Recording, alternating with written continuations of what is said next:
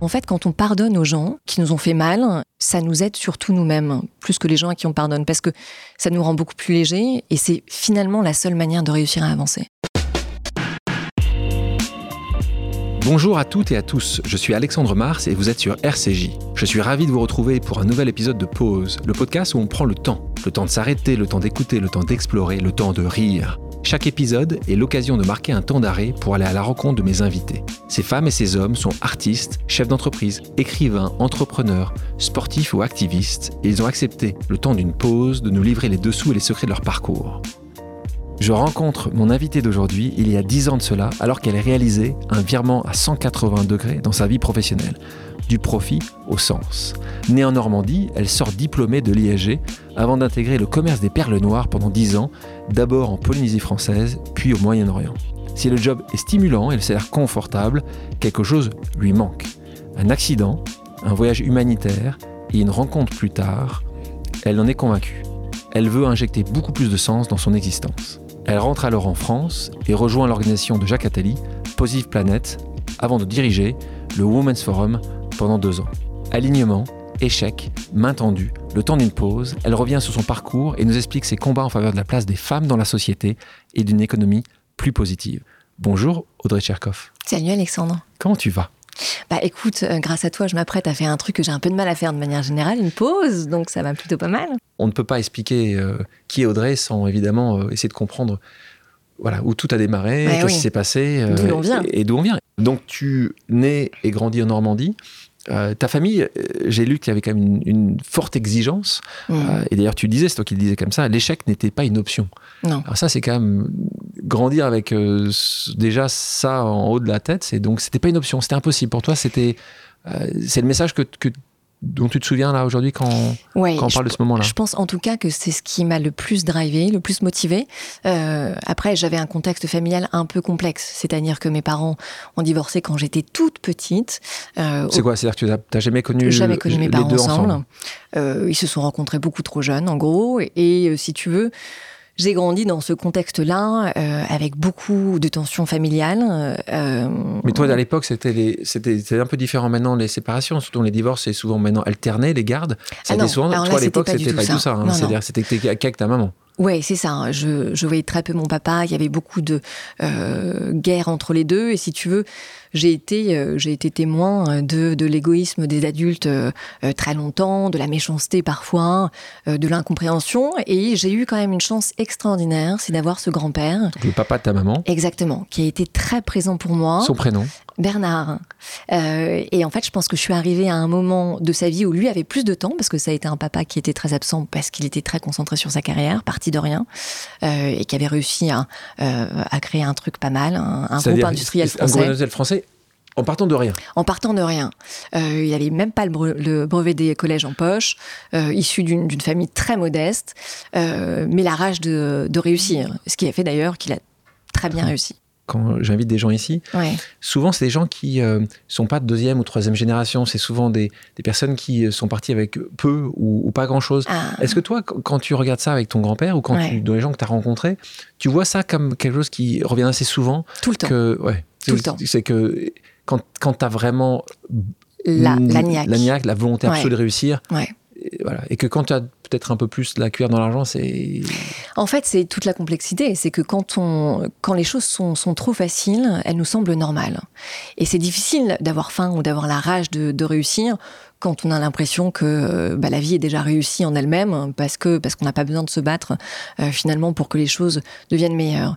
Et c'est vrai qu'avec mon grand-père, si tu veux, euh, euh, enfin, il m'a tellement parlé de son enfance difficile, il m'a tellement parlé de l'importance de se prouver des choses, et je l'aimais tellement que j'avais tellement, si tu veux, besoin quelque part de lui prouver que moi aussi, je pouvais réussir à la hauteur de ses espérances, que ça m'a donné une motivation de dingue. Absolument. Comment ça se passait? Il venait te chercher euh, à l'école tu, Vous avez des balades tous les deux? Comment, comment, comment tu connectes ce moment-là? C'est ça Alors, tous les jours, on se voit tous les jours. Alors déjà, j'ai la chance donc de grandir, tu l'as dit, en Normandie, pas très loin de Honfleur, euh, dans une ville qui s'appelle Port-Jérôme-sur-Seine. Euh, et si tu veux, on habite sur la même propriété, sur le même terrain. Mes grands-parents ont une maison et ma mère aussi. Donc, je, je suis tout le temps chez eux si tu veux. Et, pas ta euh, grand-mère, c'était ton grand-père Non, ma grand-mère a été très présente aussi, mais si tu veux, mon, mon, grand-père a été, euh, a été une figure absolument déterminante parce qu'il a remplacé un manque.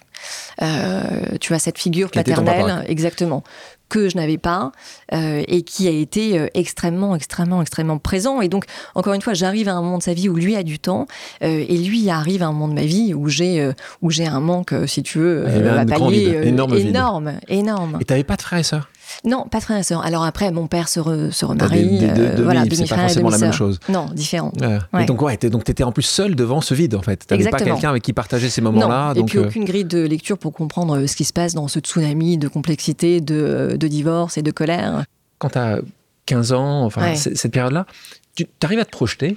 Tu, tu, te projettes que tu as envie d'être le plus loin possible de, de, de, de, de, cette partie de, berceau familial qui, est, qui est, assez toxique. compliqué. Euh, est-ce que tu vois déjà un métier que tu aimerais faire? Est-ce que, est que tu te laisses euh, Alors porter? Non. Alors non, non, parce que justement, précisément, je ne me suis jamais posé la question de ce que je voulais faire dans la vie, puisque mon grand-père, depuis euh, mon plus jeune âge, me disait tu reprendras l'entreprise familiale. Il t'a dit ça Parce que j'étais la, la, seule petite fille.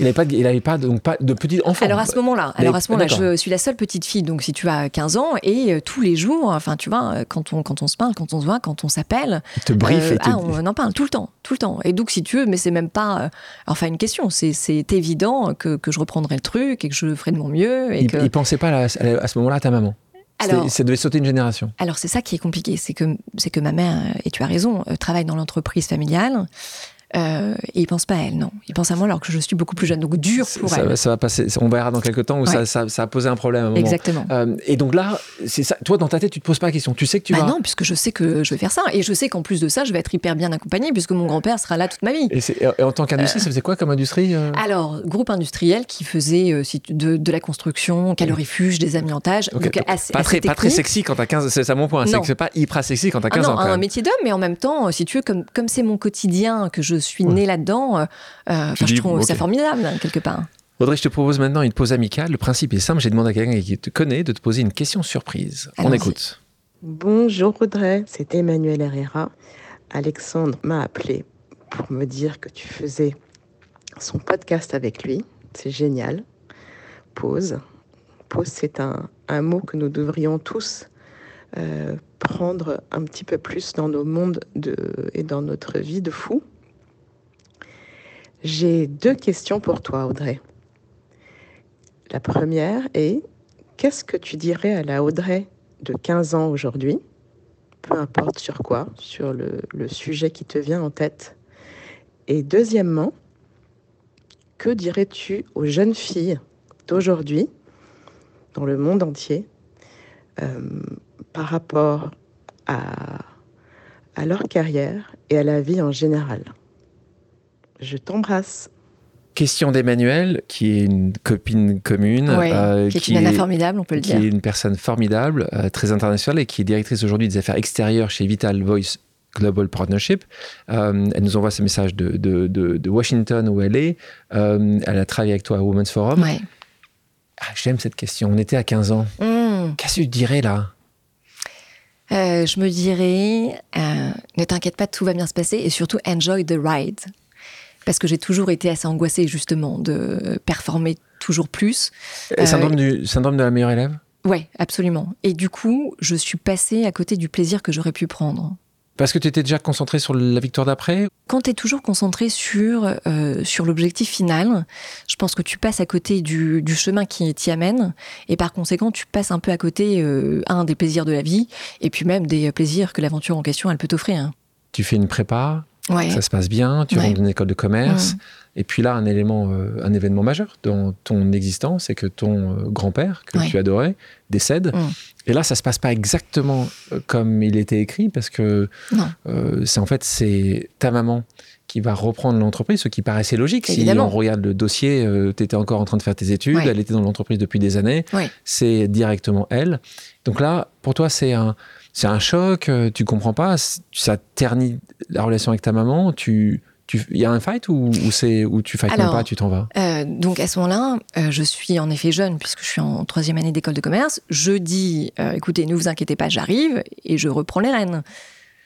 ce qui, ce, qui, ce qui me semblait logique, si tu veux, en au-delà de la peine absolument atroce que j'étais en train de vivre puisque j'avais perdu donc ce, ce grand-père adoré. Et ma mère me rappelle à l'ordre, elle me dit alors, un, tu reprends pas du tout les rênes, et deux, tu continues ton école, et puis on verra après. Donc la première douche froide, tu vois, euh, que je comprends quand même. Si tu as après plusieurs mois, etc. Ah, Je plusieurs mois, mais au, sur le début, c'est vraiment. c'est- c'est- Oui, ce susbéri, au- c'est vraiment. début. Ça, ça oui, va. oui, parce que si tu mais c'était pas accompagné euh, d'un plan d'insertion dans l'entreprise. C'est-à-dire que si elle m'avait dit bon, tu termines tes études, mais tous les week-ends, tu reviens en Normandie, euh, une fois par semaine, j'en sais, on a une réunion par téléphone. Et dans je cinq t'explique ans, ce qui se c'est passe. toi qui- Et voilà, ouais. exactement. Là, pas de plan, même si, même si je suis très en demande, etc. Pas, de- pas de réponse là-dessus. On verra, on verra. Bon. Donc, si tu veux, petite, euh, pas, pas crise de confiance, mais si tu veux, je, je commence à me poser des questions. Bon, ceci dit, je me concentre sur mes études. Je pars étudier à New York, je pars étudier Au Japon. euh, à Tokyo, voilà, etc. Et toutes ces expériences qui sont évidemment hyper enrichissantes me font un peu oublier ça, tu vois. euh, Et dans ta tête, t'as quand même, tu dis juste, je vais revenir. Et je, Ah bah ou- oui, ou moi, t'as je fait- sais que pas, je- T'as pas encore fait le deuil? Non, non, non, ah non, non, parce que je sais que de toute façon, je termine et dans trois ans, euh, voilà, j'arrive. C'est ton- Exactement. c'est ta mission de vie. Oui, c'est ça. Ouais. Ah, et donc ça, c'est dur. Sauf que quand, quand je termine mon école de commerce et que je dis, bon, et ben là, ça y est, j'ai mon diplôme en poche. Et donc j'arrive, ma mère me dit, à nouveau, eh ben non, euh, donc un, tu ne viens pas, et deux, tu vas faire tes armes ailleurs avant. Avant. Mais alors, je lui dis, mais en fait, avant quoi Euh, Enfin, quand est-ce que je te rejoins? Et encore une fois, pas, Pas de de réponse. Non. Euh, et là, j'ai la rage. La rage, parce que si tu veux, je le, je le vis un peu comme un rejet. Ah. Euh, je comprends pas très bien. Euh, je me dis que, en fait, elle pense que je n'ai pas les compétences. Euh, Tu vois ça comme ça, avec aujourd'hui, tu te rends compte qu'en fait, c'est qu'elle t'avait pris la place qu'elle aurait dû prendre avec son, avec son Exactement. papa. Mais ça, à l'époque, Exactement. tu vois pas ça, toi. Non, bah non, bah non, parce Tu vois, t'es je suis juste au niveau euh, le plus bas possible. C'est, t'as pas les compétences, t'en veux parce que. voilà. Exact. En Oui, fait, c'est et pas puis, ça. et puis je suis Elle veut, en beaucoup fait. trop dans l'émotion, Ouais. tu vois, parce que parce que j'ai pas les clés de lecture sur le moment et que je suis pas non plus entourée de personnes qui qui, qui m'expliquent sa réaction. Euh, donc là, c'est dur. Ouais, donc là dur, donc là gros gros moment de, de solitude. Et en même temps, euh, et en même temps, c'est le moment où je me dis, je vais tout donner et je vais lui prouver qu'elle se trompe, qu'elle aurait dû me demander de la rejoindre, euh, parce que je vais tellement réussir qu'elle va s'en vouloir. Donc là, ça t'est arrivé juste avant déjà avec ton grand-père qui disait à 15 ans, il me donne cette force-là, je veux lui montrer que c'est Ouais. bon. Et là, tu te retrouves avec 20 ans avec Ouais. exactement la même énergie Pareil. pour arriver à démontrer à une personne, pas au Mm. terrain entier, à une personne que tu mérites ou tu aurais mérité. Exactement. Ouais, exactement. Là, tu vas faire totalement autre chose. hein. Donc, on, est bien, chose. bien loin de l'amiante ou le désémontage, hein, parce que là, tu te retrouves dans le luxe. Ouais. Euh, T'hésites entre plusieurs choix. L'anneau, pour les gens qui nous écoutent, euh, qui parfois doivent changer euh, de direction, qui doivent faire des choses qu'ils n'auraient pas imaginé faire avant. Toi, tu avais fait une liste, c'était plutôt une opportunité, c'est une rencontre que tu as, que as eue. Comment ça se passe à ce moment-là? Alors, euh, je me dis que je vais quand même essayer de transformer ce, moment difficile en opportunité. Et je me pose la question que je me suis donc jamais posée de ma vie. Euh, Qu'est-ce que tu aimerais faire? Tu vois, quel secteur? Avec qui? Quoi? Comment? Et je suis assez passionnée, euh, comme, euh, enfin voilà, je suis jeune, j'ai euh, 24 ans, je suis assez passionnée par les par métiers du, luxe, par le savoir-faire à la française. J'ai toujours eu une admiration énorme pour euh, Yves Saint Laurent, qui a eu pareil un, parcours assez atypique. Il y a- y a pire- y a avec pire Pierre comme- Berger. Il y a pire comme, euh, comme idole. Oui, euh, oui, et, et je me dis mais euh, voilà, s'il y a une société pour laquelle j'aimerais travailler, c'est celle-là. J'envoie un CV euh, et puis euh, et on, et on le retient et je commence ma carrière chez Saint Laurent. Et donc, voilà, tu envoies un CV comme ça, Ouais. sans connexion, tu connaissais pas grand monde, tu avais, une copine que tu avais rencontrée avant Non, alors pour être honnête, euh, j'ai rencontré quelques années auparavant quelqu'un qui travaillait chez Saint Laurent. Je lui envoie un petit mot en lui, dis- en lui disant j'ai envoyé mon CV, est-ce que tu peux m'aider? Euh, Et alors je ne saurais jamais si ça a marché, mais en tout cas j'ai été prise. Le prénom de cette personne-là Marc. Bah, merci Marc. Si jamais parce que se tu vois, reconnaît. c'est- Ouais. Et c'est important là aussi pour les gens. hein, des, parfois c'est des petits gestes et parfois c'est des petites aides. T'as raison. Mais c'est extrêmement important. Donc là, tu Ouais. restes euh, pas si longtemps que ça. Et après, tu, tu restes comme dans ce monde du luxe. À un moment, tu travailles avec Tom Ford et tu dis que cet homme-là, en fait, euh, avait expliqué, expressément dit qu'il ne fallait jamais le regarder dans les yeux. C'est vraiment ça que c'est possible que quelqu'un sur Terre dise ça? Alors, en fait, en réalité, je ne sais pas si c'est lui qui avait donné cette directive-là ou si c'était, tu sais, parce que parfois c'est les gens qui travaillent Ouais, autour des grandes petit- personnalités, voilà, le- leur entourage, qui euh, crée des choses un peu délirantes. Mais donc à ce moment-là, euh, c'est Tom Ford en effet qui a repris la direction artistique de Saint Laurent. D'accord, c'était Saint Laurent.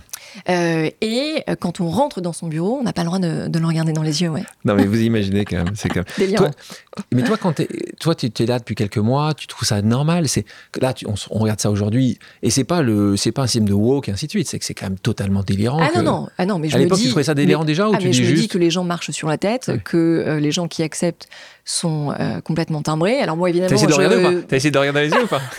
Tu t'es tenté? Écoute, bah, bien sûr, évidemment, mais en plus, enfin, il ne me regardait jamais, donc il ne se rendait même pas compte. enfin, tu vois. Enfin, j'étais toute jeune, premier, premier job, etc. Non, mais en fait, ce que, ce que je me suis dit surtout, euh, je me suis dit, le jour où je serai dans sa position, euh, je ferai différemment. Ouais. On continue? Mm. Et là, je te retrouve à l'autre bout du monde. Voilà, littéralement à l'autre bout du monde, un des endroits les plus euh, paradisiaques sur Terre. On parle de la Polynésie, la Polynésie française, le Pacifique.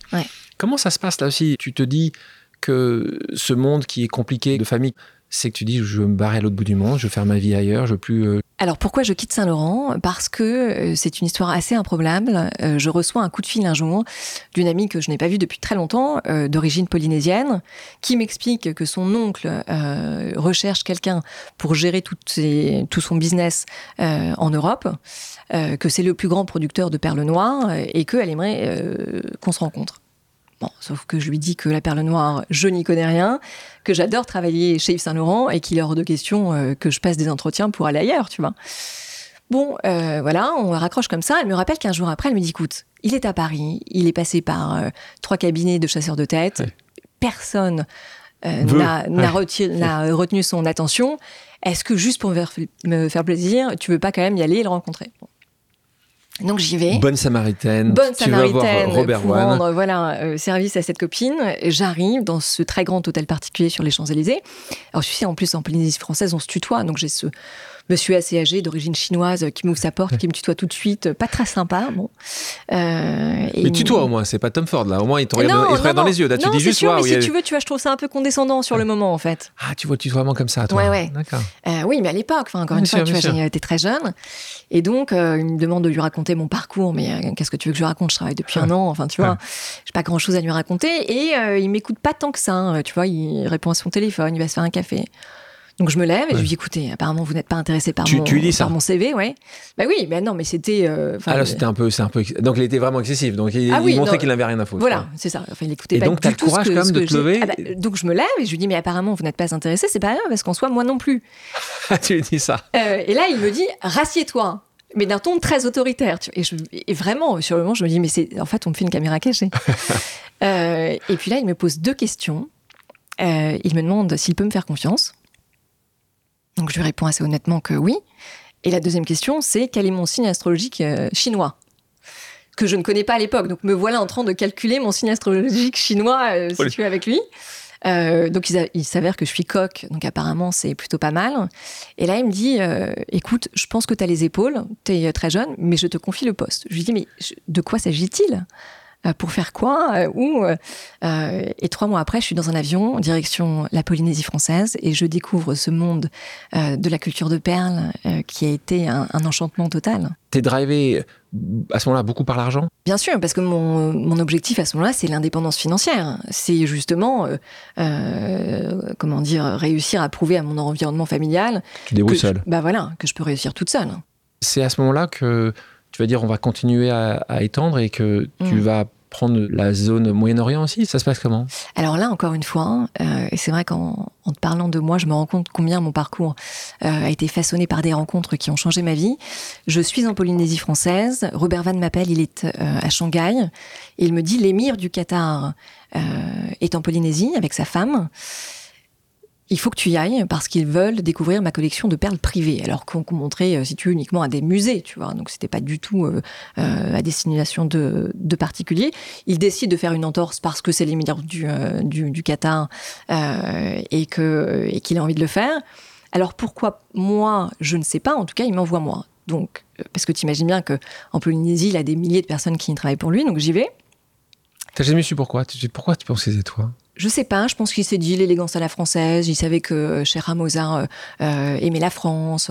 métropole, parce que tu sais que Polynésie c'est française. Hein, oui, absolument. c'est vrai, c'est vrai, t'as raison. métropole. Mais donc bon, j'y vais et puis et je rencontre cette femme qui parle français comme toi et moi, qui est d'une beauté absolue. Euh, qui s'assoit en face de moi et qui, avant, avant de me demander de voir les perles, me raconte son histoire personnelle.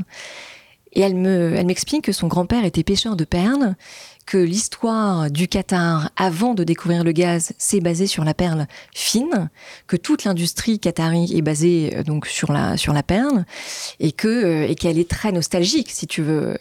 et donc on discute comme ça pendant des heures toutes les deux.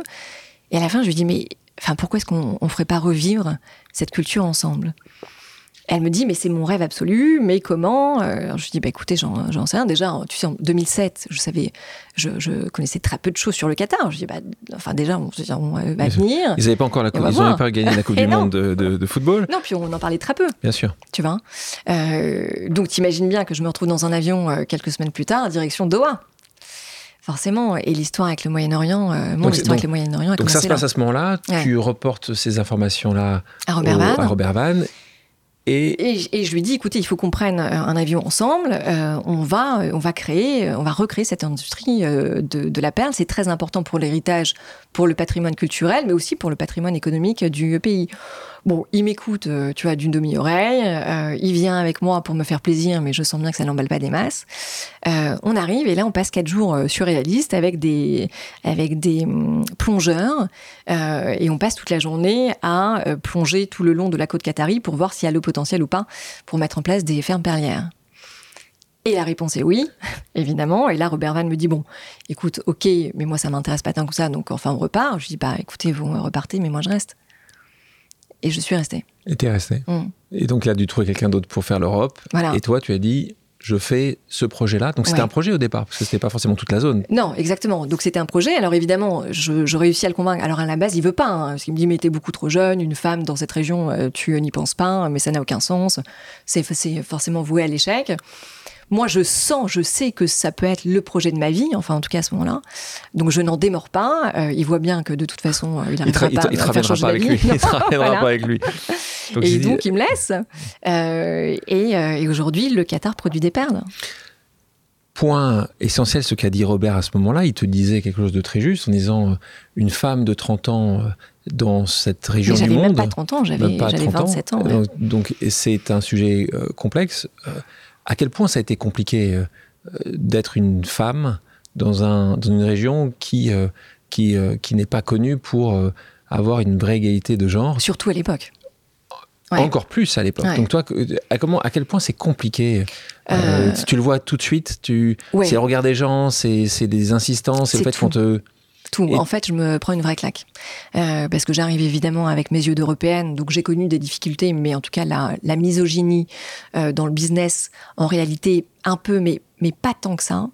Euh, et là, je me, je me retrouve dans un environnement, mais même si tu veux, sur le plan personnel, quand je veux aller à la plage, il y a un coin où c'est indiqué réservé aux hommes et l'autre réservé aux familles. Donc toi, en tant que jeune femme, euh, tu vas où? Il bah, a pas de place pour toi.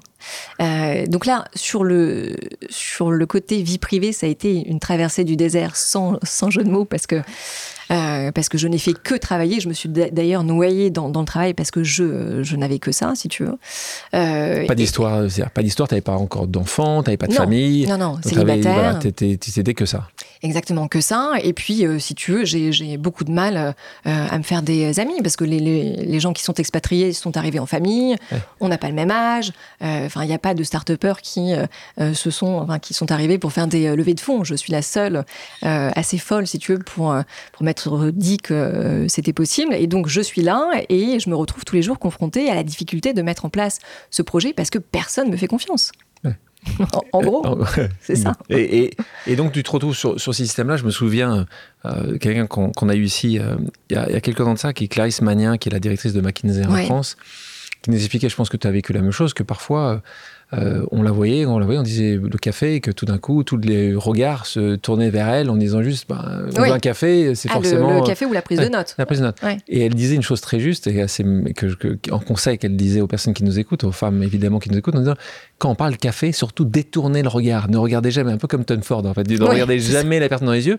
Tu, et tu fais l'inverse, tu regardes de l'autre côté de la pièce pour que jamais ça tombe sur toi et qu'évidemment, en fait, parce qu'elle expliquait une chose assez juste, que très souvent, ce moment-là que tu vas perdre pour aller faire le café ou, Ouais. ou quoi que ce soit, c'est un moment où, euh, avant un rendez-vous que tu connais, où il va se passer des discussions qui vont être un peu sur le côté, qui vont créer une relation que tu n'auras pas. Ouais. C'était un très bon conseil que, que donnait Clarisse.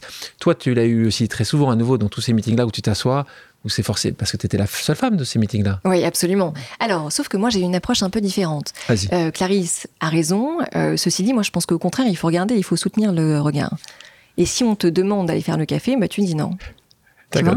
Oui, donc là, auditrice, on a une deuxième stratégie. deuxième de- version. de- de- de- on confronte. Deuxième option. On confronte et on regarde les yeux. Mais parce que quand tu confrontes euh, les gens euh, à leurs biais, euh, qui sont d'ailleurs très souvent inconscients, ils se rendent compte tout de suite. Si tu veux, de, euh, en effet, euh, tu vois, leur, leur erreur de, Pas- pas- pas de- forcément. de jugement ou de Pas comportement. forcément tous, parce que justement, Non, quand c'est mais, assez. non, mais parfois. Non, mais ça, on peut, Ouais. on peut y passer. En tout cas, il y a deux Ouais. options. Peut-être que ça dépend des gens. Il y a Ouais. des gens qui peuvent, peut-être comme toi, euh, voilà, aller dans le regard et comprendre que globalement, tu ne me reposes pas la question de deuxième Non. fois. Et puis, tu as d'autres personnes qui vont, surtout, voilà, ne, ne- ne vous imposez pas ça. Euh, on parle de Moyen-Orient parce que c'est une, une- une- une zone que tu as bien connue, parce que Ouais. tu as passé là-bas plus d'une dizaine d'années. Ouais. Euh, Est-ce que tu as vu une évolution? Et je voulais en parler en particulier de ce qui se passe en Arabie Saoudite Mm. avec le prince héritier Mohamed Ben Salman, Ouais. Salman qu'on appelle MBS euh, en, Europe, aux États-Unis. Euh, il, il tente, en tout cas, c'est ça que j'ai envie de savoir de toi. Qu'est-ce que tu en penses, toi qui as vécu là-bas, qui euh, au quotidien? Euh, il a, la mixité a été introduite dans l'espace public, les femmes ont obtenu le droit d'étudier, d'avoir un passeport. Ça paraît assez hallucinant pour les gens qui nous écoutent. Il faut bien comprendre qu'il n'y a pas si longtemps que ça, c'était impossible. Ah oui. Ce que tu disais sur les plages où c'était famille ou hommes, comment toi tu l'as vu cette évolution de, de ce, de ce Moyen-Orient quand tu arrives et quand les gens en 2007, tout arrivait alors là comme, comme, comme une extraterrestre sur, sur toutes les dimensions Est-ce que tu as vu une évolution les 12 années que tu as, Énorme. passé là-bas? Énorme. Énorme. euh, et c'est vrai que j'ai surtout vu euh, beaucoup de euh, conseillers européens, américains, du, monde occidental en tout cas, arriver pour donner des conseils à ces gens-là. Et je trouve qu'on a un, prisme un peu, un peu biaisé parce que on, pense que nos modèles sont les meilleurs. Et pour avoir en effet beaucoup travaillé avec ces gens-là, enfin déjà il faut pas oublier notre histoire. On a quand même décapité des gens sur la place publique pour en arriver aux libertés que l'on connaît aujourd'hui. Et ce sont euh, des pays qui sont en, en pleine mutation et qui vont à la vitesse de la lumière en réalité. Et tu vois, pour avoir travaillé donc de manière assez étroite avec Cheikh qui est aujourd'hui la mère de euh, l'émir en place, mais qui à l'époque où je la rencontre, euh, c'est la femme, elle pesait énormément dans La son femme pays. de l'ancien de l'ancien émir. Vous savez, que c'est de, Oui, de, l'ancien émir. du, papa. Voilà, c'est ça. Et en fait, beaucoup plus que la première dame en réalité chez nous. Tu vois Donc, euh, ce, que, ce que ça m'a appris aussi, c'est à, à- à surtout ne euh, pas juger trop vite. Tu vois? Et ça, et ça a pris du temps pour toi? Disons que ça m'a appris euh, le, le leadership positif. Et je pense que quand on veut être euh, un bon leader, il faut savoir euh, écouter avant de, avant de vouloir parler et avant de vouloir convaincre. Ça, c'est indispensable.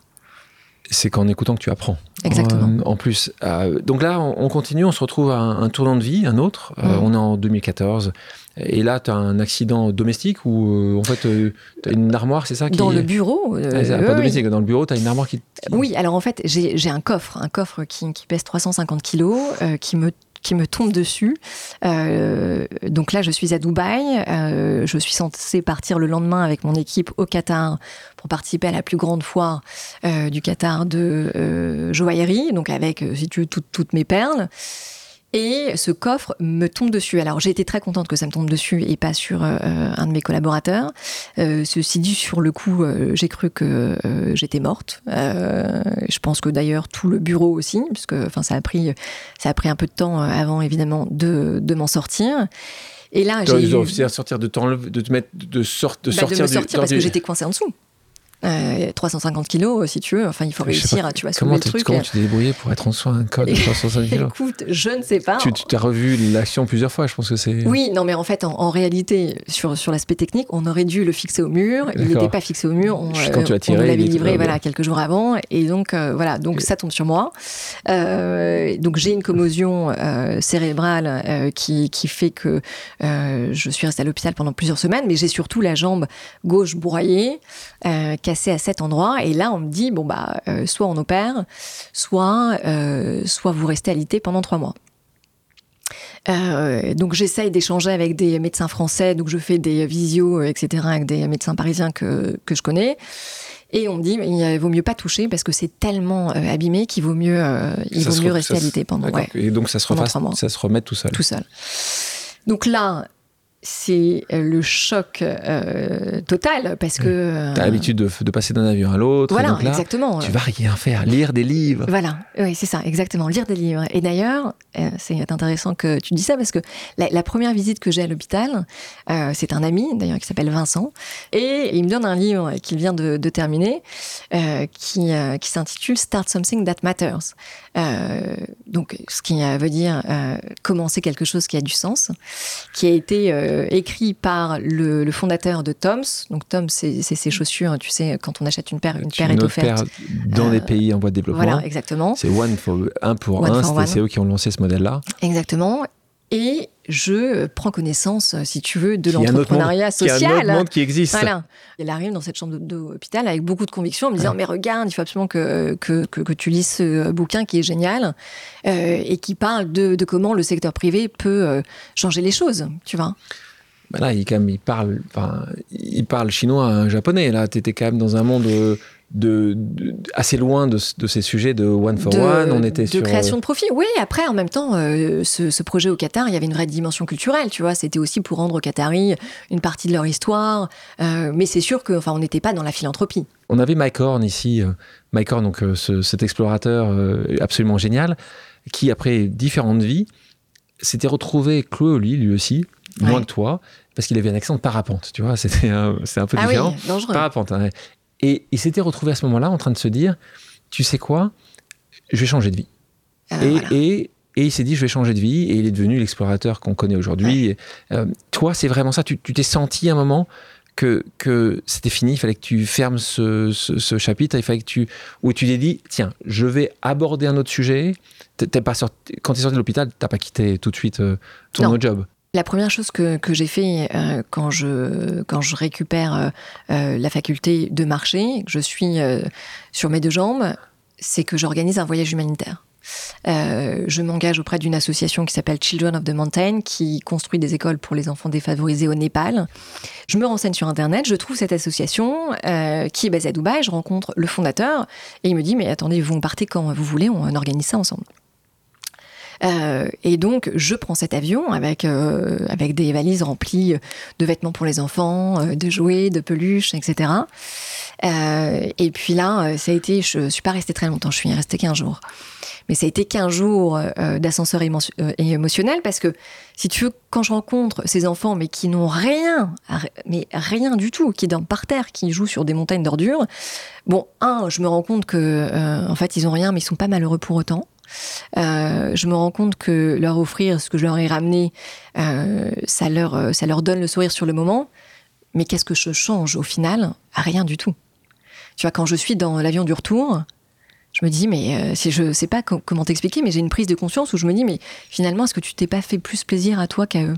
Bah, La réponse est oui. Et, évidemment sûr, que la réponse est oui. C'est génial de le faire. Hein. Il y a des gens qui disent que c'est parfois complexe, mais, mais tu te rends compte qu'en fait, c'était. Bah, la question qui se pose, c'est est-ce que tu veux avoir un, changement à un moment donné, euh, tu vois, ou est-ce que tu vas avoir un changement pérenne et vraiment influer sur le cours des choses? Et à ce moment-là, il faut aller plus loin. enfin, ça, c'est un sujet que tu connais par cœur. Et, mais justement, comment tu fais à ce moment-là? Tu rentres, tu atterris, et là tu dis ça y est, c'est une décision. Là encore, ça a pris encore un peu de temps. Écoute, euh, encore une fois, je pense que c'est un alignement de, planètes. Je rentre avec cette conviction qu'il faut que je change ma trajectoire professionnelle. Euh, par ailleurs, euh, ce qu'on n'a pas dit, mais j'ai créé plusieurs sociétés, si tu veux, dans le cadre de ce projet du Qatar, dans le cadre du commerce de la perle, dont je suis actionnaire. et je me dis que c'est le moment de prendre mon indépendance financière, puisque je suis en capacité de le faire. Donc je revends certaines de mes parts et je réfléchis à l'étape d'après. Et de manière concomitante, ma mère m'appelle et me dit écoute, l'entreprise familiale que j'ai repris va très mal. Je pense qu'on va déposer le bilan. Donc là, t'imagines bien qu'après avoir refusé mon aide pendant, euh, pendant maintenant plus de dix ans, je suis dans une colère noire. Je prends le premier avion pour rentrer à Paris et j'essaye de trouver des solutions. Euh, une des solutions, euh, à laquelle je pense, en tout cas, s'appelle Jacques Attali. Euh, parce qu'on a besoin d'appui un peu, enfin, politique. Il y a un cabinet de conseil qui accompagne les sociétés en restructuration. Alors je me dis peut-être que, que c'est une possibilité. Euh, j'ai la chance d'avoir été euh, à l'école euh, avec son fils beaucoup, beaucoup, beaucoup plus tôt dans ma vie, et donc je lui envoie un message en lui demandant très gentiment est-ce que, tu peux m'organiser un, rendez-vous? Et donc lui, très gentiment, le fait. Et là, je me retrouve en face de cet homme que j'ai trouvé extrêmement humain, très à l'écoute. J'étais avec une maman qui était au 36e dessous, euh, qui d'ailleurs euh, n'a pas ouvert la bouche du rendez-vous. Et là, moi, je me bats comme une lionne, tu vois, pour lui expliquer pourquoi il faut absolument qu'il nous aide. Euh, il, va, il, va, attendre de vous aider, mais il va surtout te proposer de le rejoindre. En fait, c'est ça qui. Ben oui, mais parce que je pense qu'il a été assez amusé de me voir Séduit, me, battre. Et puis il a vu que tu avais, avais, quelque chose en toi, tu avais, avais, la flamme. Ce moment-là, c'est un moment quand même où ta maman a pas forcément bien fait les choses. Alors peut-être que c'est l'évolution aussi du business, de l'industrie, euh, mais euh, mais qu'elle n'était pas forcément adaptée en fait euh, à, faire ce boulot-là. On, on avait oublié d'en parler pendant ces, ces dernières années tu le suivais quand même de temps en temps ou euh, où il y avait vraiment plus aucune relation avec la maman? Non, alors non, on euh, est toujours euh, resté évidemment très très très très liés, sauf que elle m'a complètement sorti du business, c'est-à-dire que enfin j'avais aucune réponse aux questions que je posais quand je poussais un peu la réponse était ne, t'inquiète pas, tout va bien. Donc, donc c'était, c'était, c'était assez superficiel quand même ça. C'était très superficiel, mais c'était justement pour me cacher les choses, pour me tenir le plus éloigné possible. Faut pas que tu te dises, et je vais revenir quand même. Exactement. Cette boîte aujourd'hui, elle a déposé le bilan? Elle a déposé le bilan. Et je ne saurais jamais si euh, j'aurais pu faire mieux. Tu t'es dit à un moment, tiens, euh, tu pourrais la relancer, tout dans un monde où on essaie de réindustrialiser la France. Oui, c'est vrai. Alors ça, c'est sûr qu'en termes de parle à Nicolas Dufour, là. oui, t'as raison. T'as raison. Ceci dit, euh, le problème que j'ai, parce que j'y ai pensé évidemment, c'est que je n'ai, euh, je n'ai aucune compétence, aucune expertise dans le métier. Alors c'est pas comme si ça m'avait fait peur. Oui, dans pour les carrière, perles, mais voilà. c'est pas, on arrive à trouver. Tu sais, c'est l'inné l'acquis. Hein. Il y a quand même beaucoup de choses, c'est de l'acquis. Hein. L'inné est quand même assez. C'est la flamme, c'est la volonté de faire, c'est la niaque, c'est quelque chose que tu as démontré avoir. Jacques Adélie, à ce moment-là, il il te découvre, tu le découvres également. Euh, tu repars à Dubaï, tu reviens, c'est sûr, tu, sais ce que tu vas faire, tu as une offre qui arrive chez toi? Alors, je, repars à Dubaï euh, et c'est assez amusant parce que le, calendrier marche plutôt bien. Euh, il me dit à la fin du rendez-vous, écoutez, je serai moi-même à Dubaï dans 15 jours, on se revoit là-bas. Bon, je me dis, il va jamais me, rappeler. Sauf que si, il me rappelle 15 jours après et, et on déjeune ensemble. Et là, il me parle euh, de Planète Finance. Alors à l'époque, c'est Planète Finance, c'est cette ONG euh, qu'il a créée, qui ensuite est devenue une fondation reconnue d'utilité publique et qui vient en aide aux plus démunis, mais de façon très holistique et très pérenne, euh, en leur apprenant à créer leur micro-entreprise. C'est-à-dire, c'est le concept d'apprendre à pêcher plutôt que de donner un poisson. Et je me dis, mais ce, ce, concept est génial. Et pour le coup, si tu veux, ça apporte une réponse à ma question existentielle, comment justement changer les choses, euh, les choses mais de manière, euh, de manière durable. Et il me dit, mais pourquoi est-ce que vous nous euh, rejoignez pas En plus, enfin, on a un bureau au Moyen-Orient, à Dubaï, en tant que bénévole. Il, est, fort, ce Jacques. Euh, ouais, oui, et en même temps, ça répond aussi vraiment, enfin, tu vois, à mon envie. Donc c'est parfait. Donc je dis, mais bien sûr. Donc je, je deviens bénévole du jour au lendemain. Alors en plus, évidemment, de mes, de mes activités professionnelles qui, qui continuent en parallèle. et puis là, je me retrouve en face de gens qui font des choses qui sont impliqués euh, dans l'association, mais pas tant que ça. Hein. Tu connais ça par cœur, tu vois. Je commence à participer au conseil d'administration. Tous les plus grands patrons de la planète sont présents, mais ils sont très contents d'être là pour prendre la photo sur le moment, mais ils sont rattrapés par leur quotidien, tu vois. Et je me dis, mais tous ces gens-là pourraient faire tellement plus, en réalité. Sauf qu'ils ne savent pas forcément comment. Donc on va essayer de leur dire comment. Et je mets tout le monde dans des avions, on fait des voyages humanitaires euh, et on se confronte à la réalité du terrain et des gens qu'on aide. Et là, il y a une prise de conscience et en un an, on a levé des montants faramineux. Et donc là, Jacques Attali me dit, c'est formidable, vous revenez vivre à Paris euh, et vous reprenez la direction de l'ONG. il te vous voit, lui, en tout cas, c'est pas comme Robert. Lui me vous voit, oui, exactement. donc là, tu dis quoi? Là, tu dis, j'ai vieilli, donc maintenant on me vous voit ou tu dis... non, mais je me dis surtout que je suis enceinte de 8 mois, que ah. j'ai 200 personnes qui travaillent pour moi, euh, que j'ai un mari qui est sud-africain, qui n'a rien à faire en France. Euh, donc je dis non. Tu dis non Je dis non, mais je dis, je, continue à faire ce que je fais euh, mais en à étant basé ici. Ouais. Donc c'est comme ça, c'est comme ça que ça commence. Moi, c'est à ce moment-là que je te rencontre. On se hein. rencontre à ce moment-là. La première fois. 2015. Euh, on est, il y a quelques années de ça. Mm. Et donc moi, à l'époque, je, dirigeais et j'avais créé cette organisation épique. Donc c'est vrai qu'on s'était vu dans cette optique de dire comment on va pouvoir essayer de de faire développer cette vision du partage, un partage plus juste, le fait que les gens qui on puisse euh, partager un petit peu de ce qu'ils ont, ou beaucoup, hein, évidemment, mais déjà un petit peu, c'est c'est euh, un, beau modèle. Euh, c'est on se rend compte, donc ça prend combien de temps pour que tu arrives déjà à convaincre? C'était compliqué de, de, convaincre ton mari? Alors, ça a été compliqué.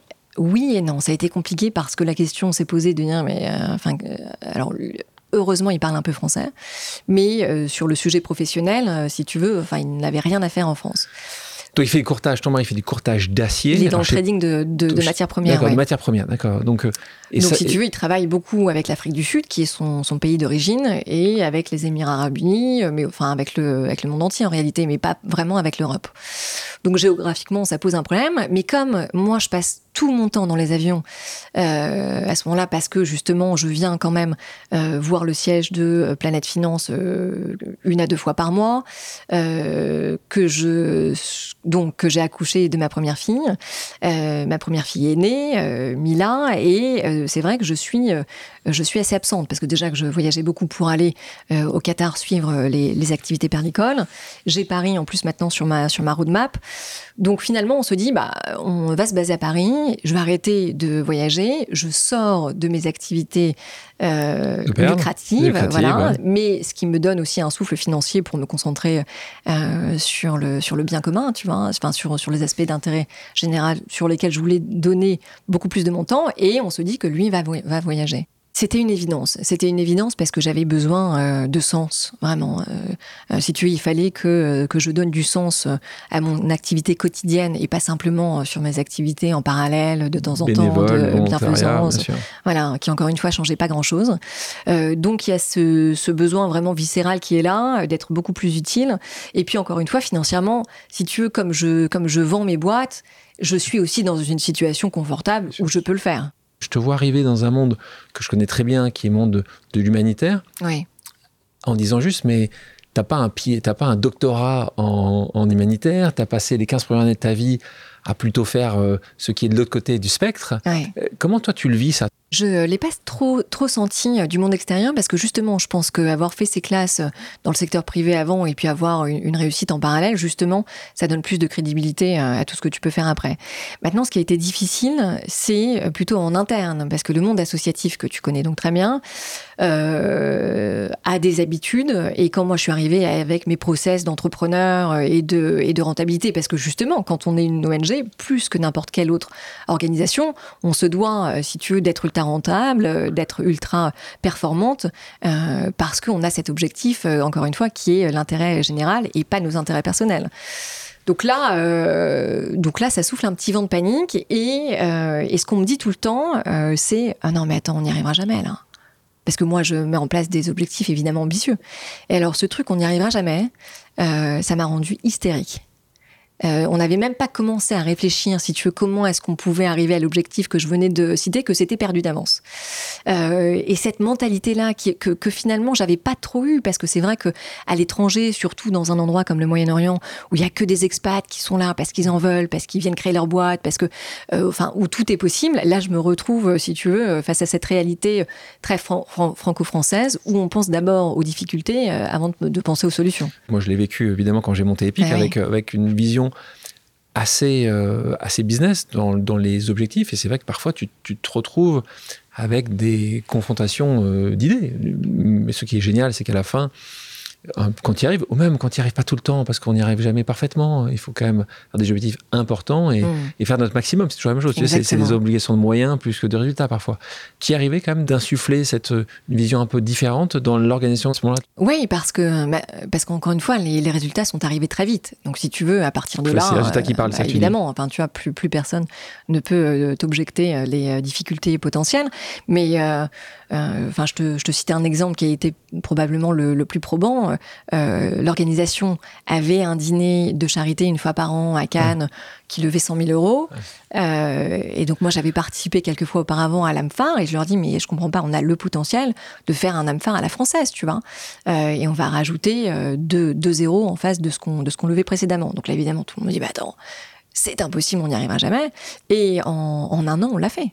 Donc c'était un, un, dîner que tu organisais qui était particulièrement au milieu du cinéma euh, à Cannes, et donc qui a, qui a, levé quand même pas mal de. Oui, bah sur la sur la première édition euh, qu'on a faite, on a réussi à lever un million trois, tu vois. Mais parce que euh, parce qu'on parce qu'on a réfléchi à comment donner du sens à cet événement et on a créé quelque chose qui s'appelle la semaine du cinéma positif, qui nous qui nous a ancré dans ce qui se passait à Cannes à ce moment-là. Et qui vous positionnez en plus très bien chaque, chaque, année. À ce moment-là, euh, donc déjà j'ai gagné beaucoup en visibilité euh, sur la scène française alors que j'étais pas très connue, euh, notamment parce que euh, on a créé un, groupe de, réflexion au moment du, Covid, au moment de la pandémie. Euh, si tu veux, je propose euh, qu'on crée un groupe de réflexion pour euh, réfléchir à comment créer une sortie positive de, cette crise. Donc, on s'entoure d'experts sur le climat, d'économistes, etc. Enfin, on était une dizaine de, personnes à peu près. Et on en fait un bouquin qui a été publié chez Fayard avec des mesures qu'on va présenter, Jacques et moi, au président de la République Emmanuel Macron en face de ses conseillers. Euh, et donc ça, ça a été une expérience assez, euh, assez passionnante. Et donc là, la question de, m'impliquer, mais justement euh, dans la sphère politique, se pose.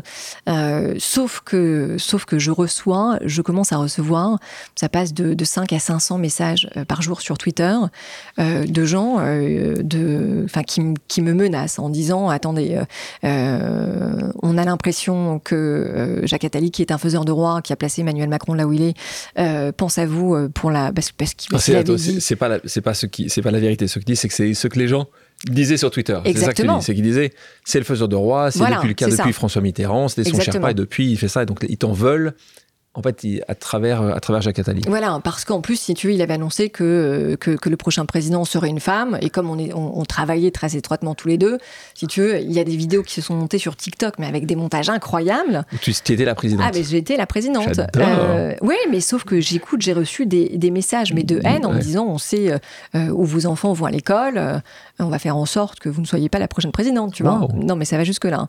et donc, donc là, je me, je me suis dit, mais finalement, est-ce que le jeu en, vaut vraiment la chandelle. Tu pensais vraiment faire de la politique?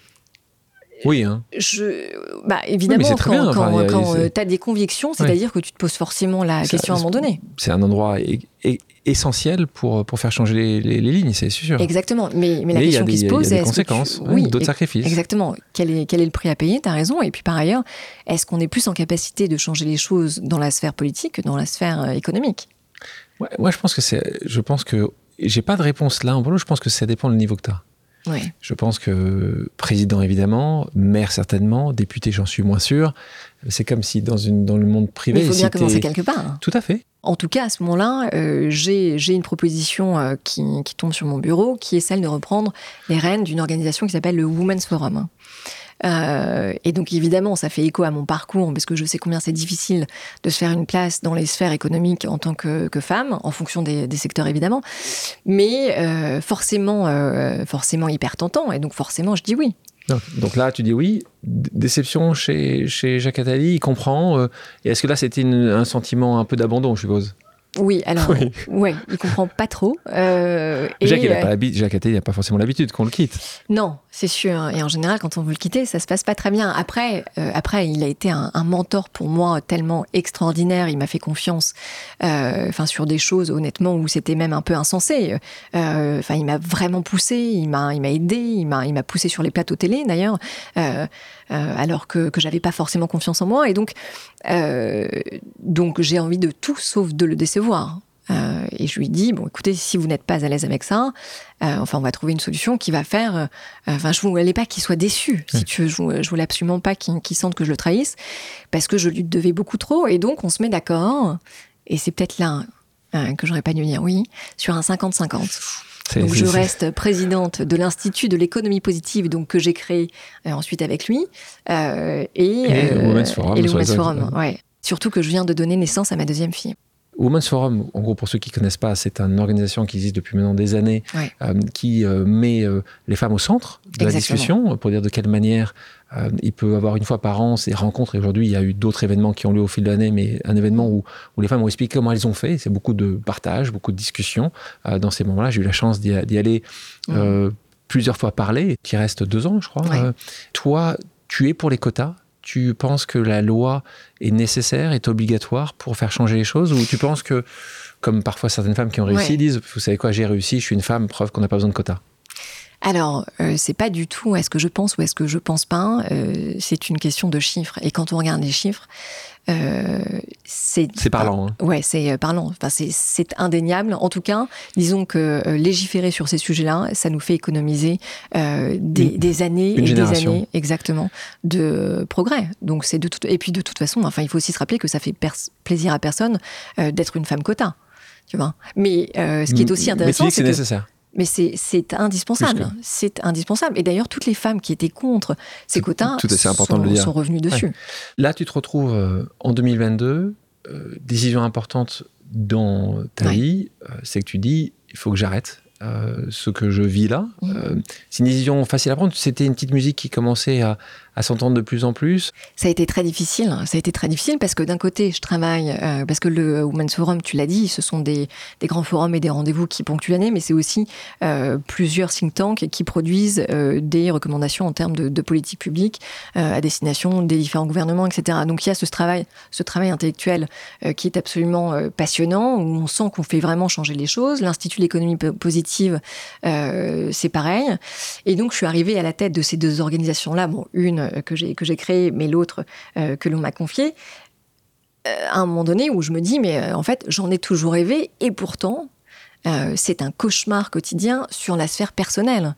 Et en ma qualité de patronne du Women's Forum, je rencontre des femmes toute la journée à qui je dis ne renoncez à rien, tout est possible, alors que je vis l'inverse. Et en termes d'alignement, euh, je vis un truc surréaliste, quoi. T'es pas du tout aligné. Pas du tout aligné. Ce que tu dis, ce que tu fais. aligné. Comment ça se passe à la maison? Ton mari te le dit Il te dit Alors, juste tu mon déconnes mari, euh, bah, déjà, mon mari euh, a sauvé euh, la sphère familiale parce qu'il a été du coup très présent. Il a pallié euh, à mon absence euh, parce que euh, enfin, j'étais très peu là. C'est-à-dire que je, je réussissais à quand même rentrer euh, pour le dîner, mais comme je reprenais, euh, si tu veux, mon ordinateur tout de suite après, euh, euh, on se voyait une heure par jour. Euh, pour les enfants, donc ça a été forcément euh, très très compliqué euh, pour lui aussi. Euh, mais là, on en revient aussi à l'importance d'avoir un bon binôme. Parce que si on n'est pas un bon duo euh, à la base, Tu exploses. hein. t'exploses en vol. T'exploses en vol. Et Merci de partager ça parce que je pense que c'est vrai que euh, tu parlais d'alignement, c'est quand même le sujet central de nos discussions euh, ici. Là, la lumière s'allume un peu quand même. Alors, il y a eu, euh, il y a eu une discussion euh, qui m'a fait prendre conscience euh, qu'il fallait que je change les, les choses. Euh, avec un ami commun, Mathias Vichra, qui est donc aujourd'hui à la tête de, de Sciences Po. On déjeune tous les deux et puis, au cours de la discussion, il me dit euh, qu'il n'a jamais été euh, aussi aligné aligné avec son système de valeurs, euh, aligné avec qui il est, donc puisque avant il était chez Danone. Euh, par ailleurs, enfin, il a un parcours assez passionnant parce qu'il a toujours rêvé d'intégrer Sciences Po. Euh, à l'époque, on lui dit qu'il n'y arrivera pas. Finalement, il intègre Sciences Po et aujourd'hui il dirige Sciences Po. Écoutez, alors, écoutez ce podcast de reçu Mathias, je l'ai reçu Ah. ici. Écoutez le podcast de Mathias une histoire incroyable. On déjeune tous les deux et, euh, donc on parle de, ce switch qu'il a fait puisqu'il il passe d'une entreprise qui est cotée en bourse qui s'appelle Danone à Sciences Po. Euh, alors ça n'a pas été un long fleuve tranquille, mais en tout cas, enfin, il a réussi euh, à en arriver là et il me dit mais en termes d'alignement, euh, tu peux pas savoir comme, comme je me sens heureux. Et je quitte ce déjeuner en me disant je veux pouvoir dire la même chose en termes d'alignement. Euh, je ne me suis jamais sentie heureuse dans les mois qui viennent. Euh, donc là, c'est euh, urgent, il faut que je prenne une décision et je décide de prendre une année sabbatique. Donc, le même jour, la même semaine, le même mois? Ouais, ouais, tout de suite. Tout de suite, donc le même jour. Tu dis? Ouais, ouais. J'envoie deux euh, emails. Donc, là, tes deux patrons de l'époque. Ouais, Parce que exactement. tu avais deux. Voilà. Et tu dis, les gars, J'arrête. J'arrête. Ouais. Et là, c'était un. Ça a été, euh, ça a été un, un, énorme soulagement. Et en fait, je me suis aussi rendu compte d'une chose. Euh, alors, c'est peut-être euh, la quarantaine, mais j'avais plus besoin du regard des autres. J'avais plus besoin de l'approbation que je cherchais tout le temps, ce que les autres pouvaient penser. Ta première de classe, le moment de la première de classe était passé? Ouais.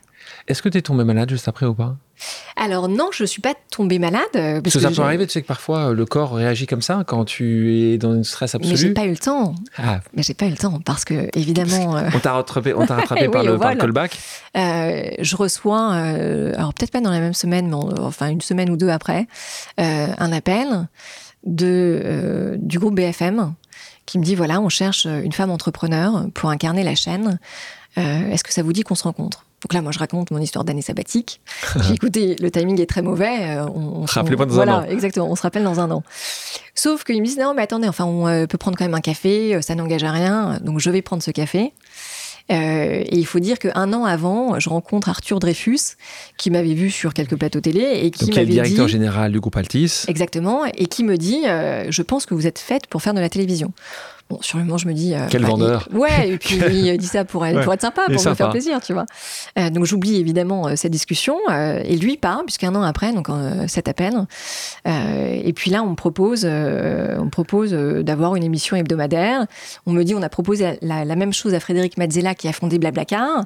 et voilà, et pour la femme entrepreneur, on aimerait vraiment que ce soit vous. Bon, et je me dis, une fois par semaine, recevoir une femme grande patronne pour revenir justement, un peu comme ce qu'on est en train de faire là, tu vois, sur ses difficultés, sur les hauts, les bas qu'elle a pu connaître, euh, pourquoi pas?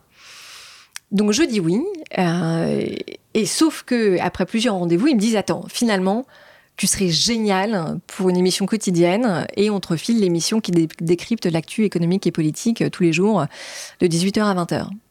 C'est pas la même histoire. Donc là, c'est pas la même histoire. Et puis là, qu'est-ce que je, qu'est-ce que je raconte à mon mari, à qui j'ai vendu mon année sabbatique oh, il t'aime. Hein. C'est quoi son prénom encore? Wesley. Euh, Wesley, ben, donc merci, hein, Wesley. Euh, oh ouais. Oui, alors sauf que, sauf que ça n'a pas été facile à vendre euh, et qu'au final, BFM a été juste génial parce que parce qu'ils ont accepté mes mes conditions. Euh, pas salariales. C'est pas là où c'est pas là où tu gagnes plus d'argent. Hein. Non, non. D'accord. Non, ça c'est ça c'est sûr. Non, mais les conditions d'aménagement, si tu veux, des, des, des horaires. Euh, de toute façon, ça reste 18h 20h. Ça reste 18h 20h. ils sont pas. Évidemment. Oui, on t'a mais mis, je fais pas le euh, vendredi. D'accord. Euh, j'ai un journaliste qui est formidable à mes côtés, euh, qui lui prépare l'émission, etc. Ce qui me permet d'avoir plus de latitude. C'est une aventure entrepreneuriale, donc c'est formidable. Mais tu as quand même renoncé à, cette année sabbatique, à un tour de monde potentiel, au fait de te remettre sur toi-même et de redéfinir un peu, de resetter. En réalité, en réalité, euh, en réalité, je sais que je suis hyper active. Est-ce qu'une année sabbatique euh, aurait, été aurait, été possible Je un sais pas. Un trimestre sabbatique, peut-être. Un trimestre, oui, c'est ça, exactement. Audrey, je te propose maintenant une autre pause amicale. On l'écoute.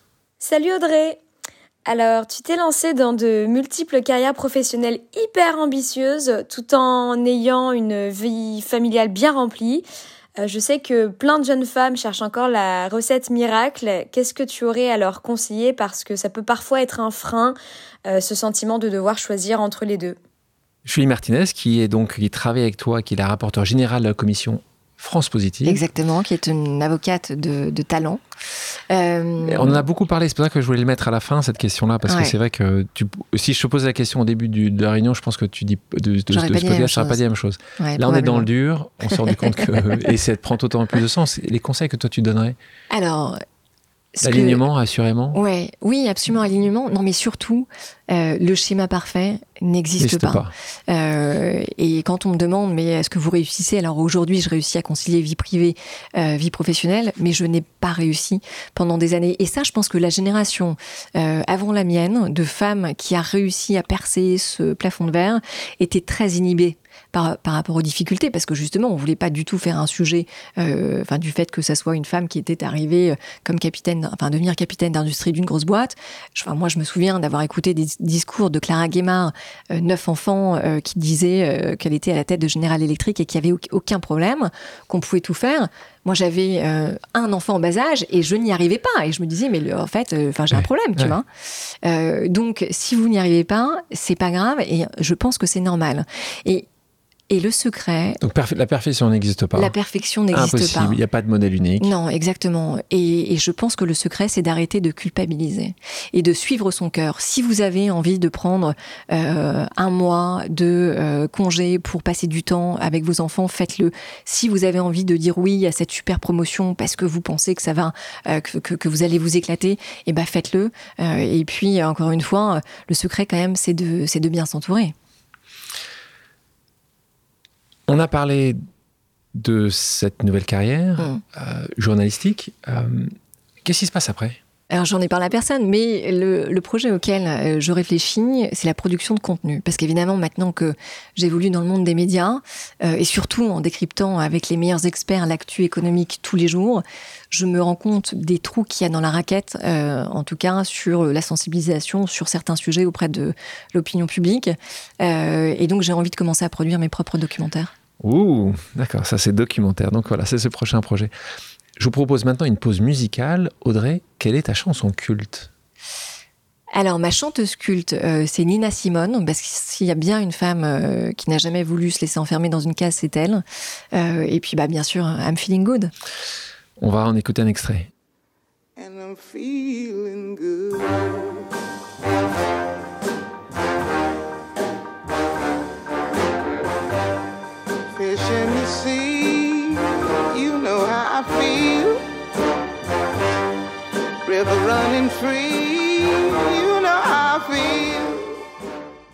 Merci Audrey. Merci à toi. Merci à tous d'avoir pris le temps de faire une pause avec nous sur RCJ. J'espère que l'émission vous a plu, inspiré ou fait réfléchir. Si c'est le cas, je compte sur vous pour soutenir Pause sur radio-rcj.info ainsi que sur toutes les plateformes d'écoute. À bientôt sur RCJ pour un nouvel épisode de Pause.